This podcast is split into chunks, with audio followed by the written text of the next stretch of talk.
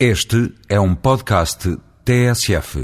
Como tivemos a oportunidade de informar na crónica que aqui emitimos há três semanas, realizou-se na cidade de Maputo, nos dias 9, 10 e 11 de abril, o sétimo encontro de economistas dos países de língua oficial portuguesa.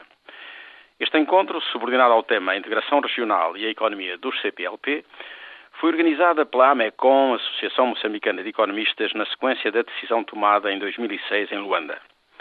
A iniciativa destes encontros pertence à Associação dos Economistas de Língua Portuguesa. A organização do encontro de Maputo fica a dever-se, em grande medida, ao dinamismo e à competência da Presidente da AMECOM, doutora Miquelina Menezes. O Estado moçambicano atribuiu a esta reunião uma importância significativa.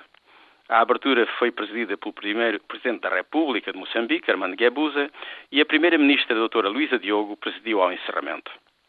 Estes dois altos responsáveis moçambicanos sublinharam nas suas intervenções o facto de estarem reunidos economistas dos países lusófonos e destacaram que as análises havidas poderão contribuir para o esclarecimento e solução de alguns problemas abordados, designadamente os que se referem à integração dos diversos países de língua portuguesa nos espaços económicos e geográficos que os enquadram.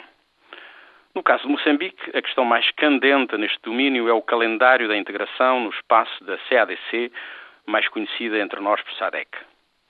Perante um calendário exigente que prevê uma zona de comércio livre em 2008, uma união aduaneira em 2010, um mercado comum em 2015, uma união monetária e económica em 2016 e uma moeda única em 2018, os moçambicanos, e em particular os economistas moçambicanos, perguntam-se se a economia do país está preparada para defrontar tal, tal calendário.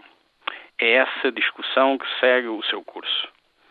Talvez tenha interesse citar aqui que a SADEC é uma organização constituída por 14 países, entre os quais se contam Moçambique e Angola.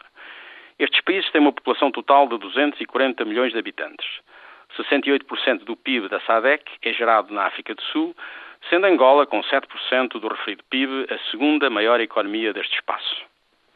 No encontro, para além das questões da integração, houve oportunidade de refletir um pouco em volta da cooperação económica entre os países lusófonos, países que, contando com cerca de 220 milhões de habitantes, estão enquadrados institucionalmente pela CPLP, Comunidade dos Países de Língua Portuguesa.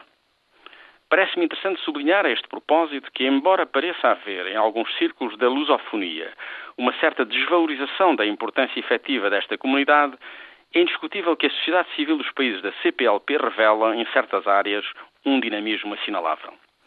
No final do encontro, em Assembleia Geral que reuniu representantes de todos os países de língua portuguesa, incluindo Timor-Leste, foi decidido que os próximos dois encontros seriam realizados sucessivamente na Guiné-Bissau e em Portugal.